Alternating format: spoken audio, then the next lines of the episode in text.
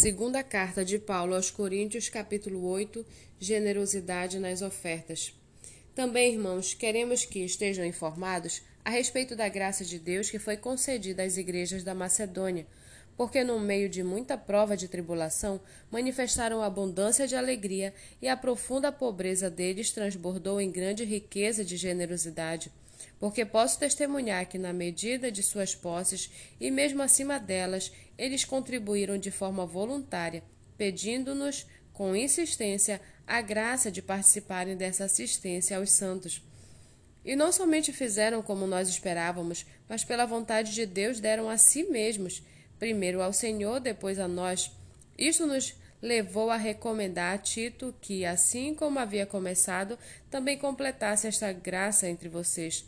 Mas como em tudo vocês manifestam abundância, na fé, na palavra, no saber, em toda a dedicação e em nosso amor por vocês, esperamos que também nesta graça vocês manifestem abundância. Não digo isto na forma de mandamento, mas para provar se o amor de vocês é sincero, comparando-o com a dedicação de outros, pois vocês conhecem a graça de nosso Senhor Jesus Cristo, que sendo rico se fez pobre por amor de vocês, para que por meio da pobreza dele vocês se tornassem ricos. E nisto dou a minha opinião. Convém que vocês façam isto.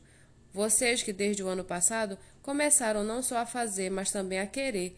Terminem agora a obra começada, para que, assim como mostraram boa vontade no querer, assim também completem esta obra, dando de acordo com o que vocês têm porque se há boa vontade, a oferta será aceita conforme o que a pessoa tem e não segundo o que ela não tem.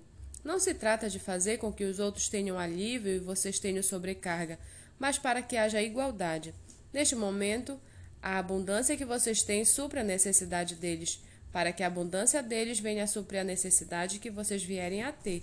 Assim, haverá igualdade, como está escrito. Quem recolheu muito não teve demais, e o que recolheu pouco não teve falta. Mas graças a Deus que pôs no coração de Tito a mesma dedicação que temos por vocês. Ele atendeu o nosso apelo e, mostrando ser muito dedicado, partiu voluntariamente para encontrar-se com vocês. E com ele estamos enviando o irmão cujo louvor no Evangelho está espalhado por todas as igrejas e não só isto, mas ele também foi eleito pelas igrejas para ser nosso companheiro no desempenho desta graça ministrada por nós para a glória do próprio Senhor e para mostrar a nossa boa vontade. Queremos evitar, assim, que alguém nos acuse por causa desta generosa dádiva administrada por nós, pois cuidamos para fazer o que é correto, não só diante do Senhor, mas também diante das pessoas. Com eles, estamos enviando nosso irmão, cujo zelo já pusemos à prova em muitas ocasiões e de muitas maneiras, e que agora se mostra ainda mais zeloso pela grande confiança que deposita em vocês. Quanto a Tito, é meu companheiro e cooperador entre vocês. Quanto aos nossos irmãos, são mensageiros das igrejas e glória de Cristo. Por isso, diante das igrejas, comprovem o amor de vocês e confirmem o orgulho que temos de vocês na presença desses homens.